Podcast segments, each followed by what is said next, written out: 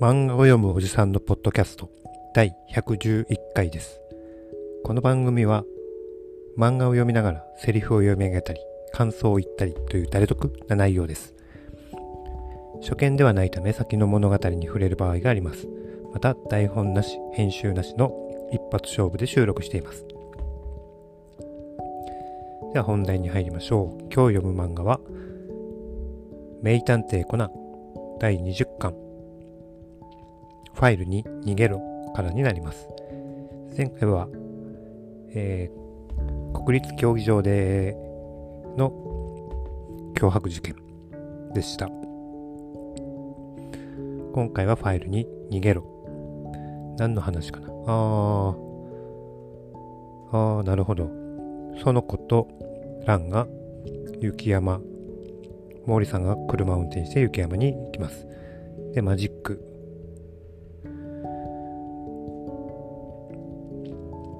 で、今今日集まってるのは、技術ファンの人たちということで、インターネットで知り合った仲間たちのいわゆるオフ会。で、その子はそこで素敵な人と巡り合っちゃった。名前は土井藤克樹、21歳。私が参加しているインターネットの技術愛好家連盟の常連。丁寧な言葉遣いにウィットに富んだジョーク。そして、時に時たまこぼれる、時たまこぼれ出るキザなセリフ回し。きっと素敵な男性に違いないわと。で、彼に会うのは今日が初めて。で、コナン君も来てます。風邪をひいているのかね。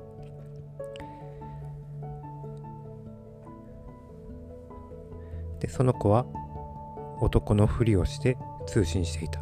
30歳のおじさん。ハンドルネームは魔法使いの弟子。土井藤克樹さんはヘレッドヘリング。で、早くロッチに行ってみんなを驚かせてやっかーと言ってます。で、なんか変な匂いがすると、毛利さんは言ってます。コナン君は風邪をひいてるので鼻が効かない。そんな設定ですね。で、玄関に行きますと、ああ、魔法使いの弟子さんですね、と言われます。どうしてわかったんですか？私が魔法使いの弟子って。あなたの発言を見ていればわかりますよ。女の子が無理しておじさんのふりをしてるって。で、みんな気がついてたと。で、えー今日の参加者。田中菊江28歳。ハンドルネーム、イカサマ童子。浜野俊也27歳。ハンドルネーム、キエルバニー。ハンドルネ、えー黒田直子25歳。ハンドルネーム、イリュージョン。荒義則46歳。無口な話術師。違う。ハンドルネーム、無口な腹話術師。で、菅間清弘。23歳。この人はアルバイト。で、レッドヘリングさんはもう来てるんですが、2階から降りてきます。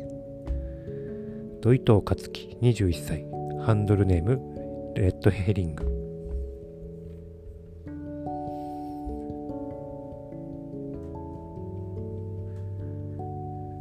彼女に、あところであなた方は、彼女に誘われてここに一泊することになったモーリランです。その見送りに来た父です。分かってるでしょうが、くれぐれも娘には手を出さんように、と言ってます。で、コナンは言ってます。ねえ、僕も止まっちゃダメ？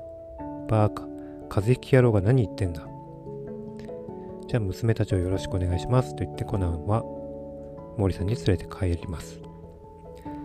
で、まだ来ていないのはボードリーダーの脱出王さんと影帽子さん。で、脱出王、ボードリーダーの脱出王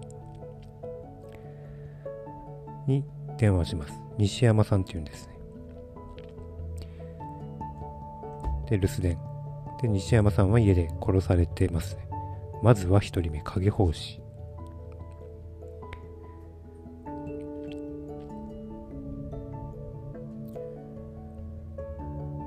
で、えーこおっちゃんとコナン帰りの車でラジオを聞いてます。ハイド町のアパートで西山勉さん41歳が撲殺死体となって発見されました。発見したのは部屋を掃除に来た西山さんの母親で死体のそばにあったパソコンのモニターにまずは1人目影帽子という謎めいた文字が残されており警察では事件との関連を捜査中です。なお西山さんはインターネットに凝っており今日は自らボードリーダーを務める技術愛好家連盟の集まりに出かける矢先の悲劇だったそうです。でコナンは言います。おじさん車戻して早く。でえー、これロッチの方では尊敬するマジシャンの話になってますね。私は黒羽統一さんかな。僕も同じです。土井藤克樹も僕も同じですって言ってます。それはそうですね。で女性の方は木下義郎さんにしとこう、うん、それじゃあ俺つくも元康さん。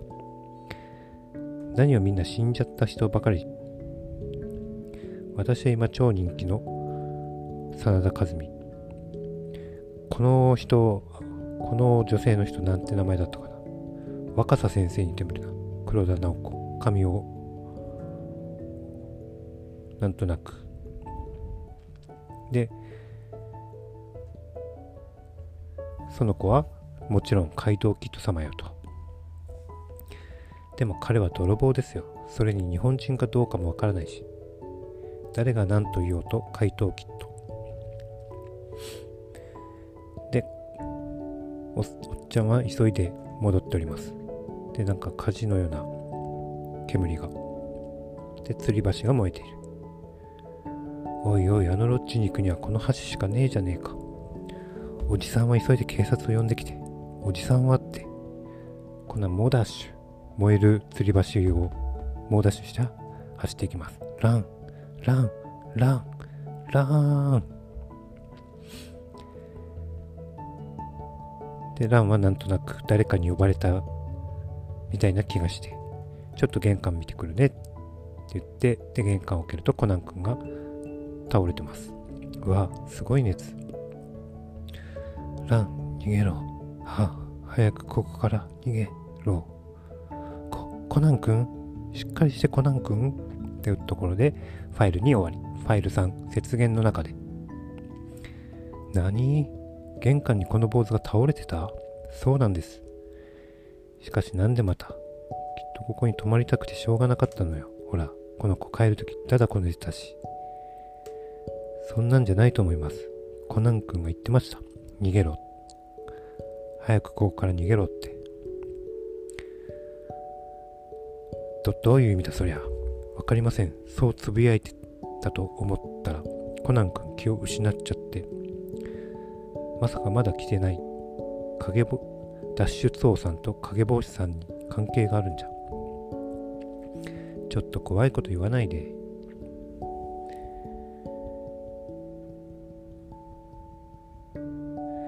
で土井藤さんが解熱剤を持ってきました。見たところただの風邪だと思うので。僕医大生なんです。だからいろんな薬を持ち歩くのが癖になっちゃって。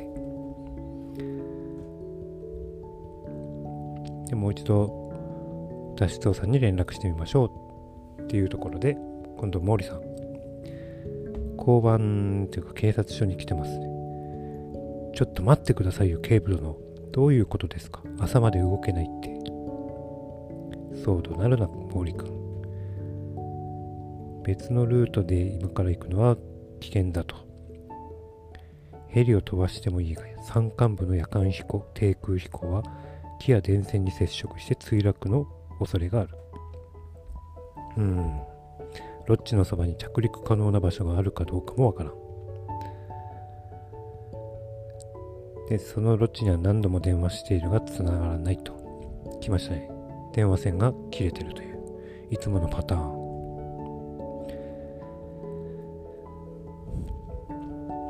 じゃあ彼が来るまで仮のリーダー決めましょう。じゃあ公平にじゃんけんでも待った待った。ただ決めるんじゃ面白くない。ここは技術愛好家らしくマジック風に決めません？マジック風？では、園子さん、お手伝いを。で、ここで、えー、マジックみたいに目隠しと丸×三角。でこの人は予言とか言ってますね。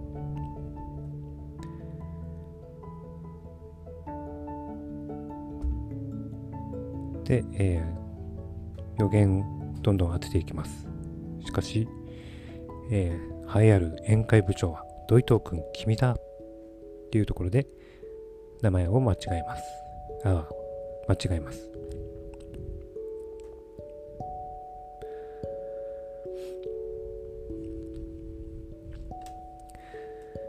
でその子はコナンランの様子を見に行きます。どう？コナン君の具合は？うん大丈夫。熱は下がったみたい。土井藤さんの薬のおかげね。あの人その子が幻滅しちゃうほど悪い人じゃないと思うけど。そう偉大生っていう割には。偉大生っていうのにはちょっと触手が動いたけど。それより何にも見せたかったよ。浜野さんのマジック。でコナン君はもう熱下がったから12時間ほっとっても死にゃあしないって。で連れてきます。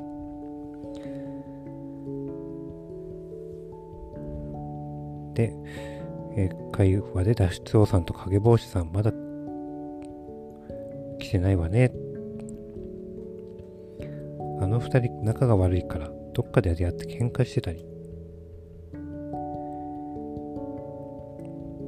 です。そこに来ないよ。とコナン君がいます。その人殺されたよ。自宅のマンションで。その人西山努って言うんでしょ。じゃあラジオ通りだ。間違いないよ。僕はそれを教えるために戻ってきたんだ。みんなに危険が迫ってるってね。でもなんで私たちまで危ないわけ？パソコンのモニターにメッセージが残されていたんだ。まずは1人目、影帽子ってね。ということでまだ続きがありそうだということで。コナン君は戻ってきました。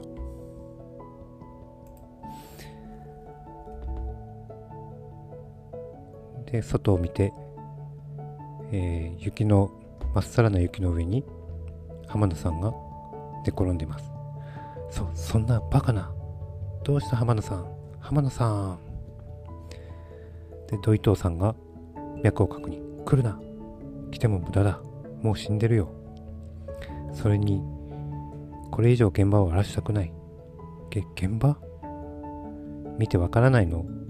死体はロッジから10メートル以上離れてるし死体の周りの雪には今駆け寄ったあの人の足跡しか残ってないよ。そう、これは翼を持たないに我々人間には到底なし得ない犯罪。不可能犯罪だ。かっこいいですね。さすがですね。この話は何話立てなんかな ?5 話、5話立てですね。まあ2話しか読んでませんが、今日はここまでにしようと思います。事件が起こったところで終わりです。はい。それでは、ありがとうございました。また明日。